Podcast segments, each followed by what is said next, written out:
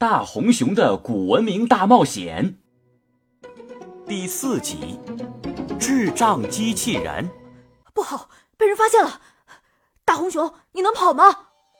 迪迦一看，只见玻璃罐子上方出现了一道裂缝，而刚才的红色大熊正在慢慢的消失，它变成了一团红色的光，而那光芒从罐子的裂缝中飘了出来。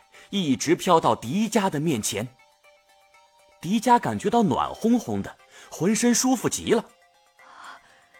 大红熊，你好厉害啊！竟然可以变成光。这是我们星球的人一种独有的能力，可以转化成火焰的能量体。哦，好棒啊！我也想变成火焰能量体。可是，我的状态非常不好。啊，你怎么了？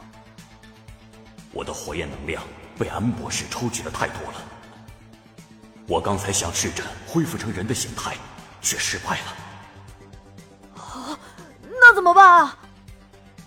迪迦，我只能将我的宇宙火焰能量暂时存放在你的身体里。啊，这是什么意思啊？怎么存放？迪迦话还没说完，门口忽然闯进来两个保安机器人。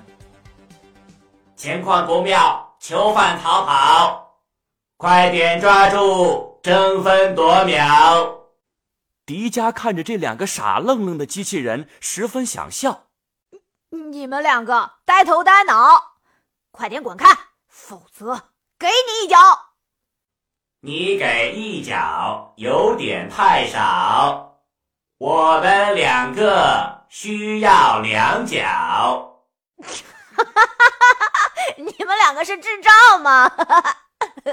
迪迦，快带我出去，拜托了！大红熊的红色光芒猛地浓缩成一颗红色宝石，那颗宝石浮在空中，发着火焰似的光芒。迪迦伸出手抓住了那颗宝石，瞬间，迪迦只觉得手心一热，宝石又重新化作能量。红色的火焰能量顺着他的右手手臂进入到了他的体内，迪迦只觉得浑身充满了力量。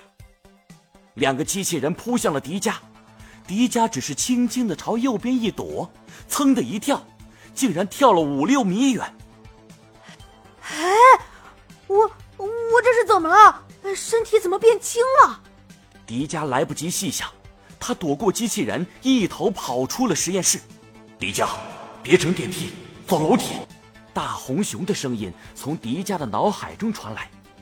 好，迪迦跑过走廊，见到一条上楼的楼梯，他抓住楼梯扶手向上一跳。哎呀妈呀！我飞起来了！迪迦竟然直接飞上了楼梯最上面的一层，这可足足有两三米高呢。啊，我记得。跳高冠军创造的世界纪录也不过两米六，我似乎呃破纪录了！嘿嘿，我什么时候这么厉害了？后面两个机器人保安又追了上来，举起手臂配合调查，若不配合，把你打趴！来来来来来来，谁怕谁呀？笨蛋机器人，你们先追上我再说吧！迪迦又是一蹦，又蹦到楼梯的最上层。只蹦了两下就上了一层楼，他不停的往上跳，也不知道跳了多少层楼，直至他发现已经没有楼梯可上了，他已经抵达了楼顶。在刚刚的二三十秒之内，他竟然上了十几层楼，就跟飞上来似的，一点也不费劲儿。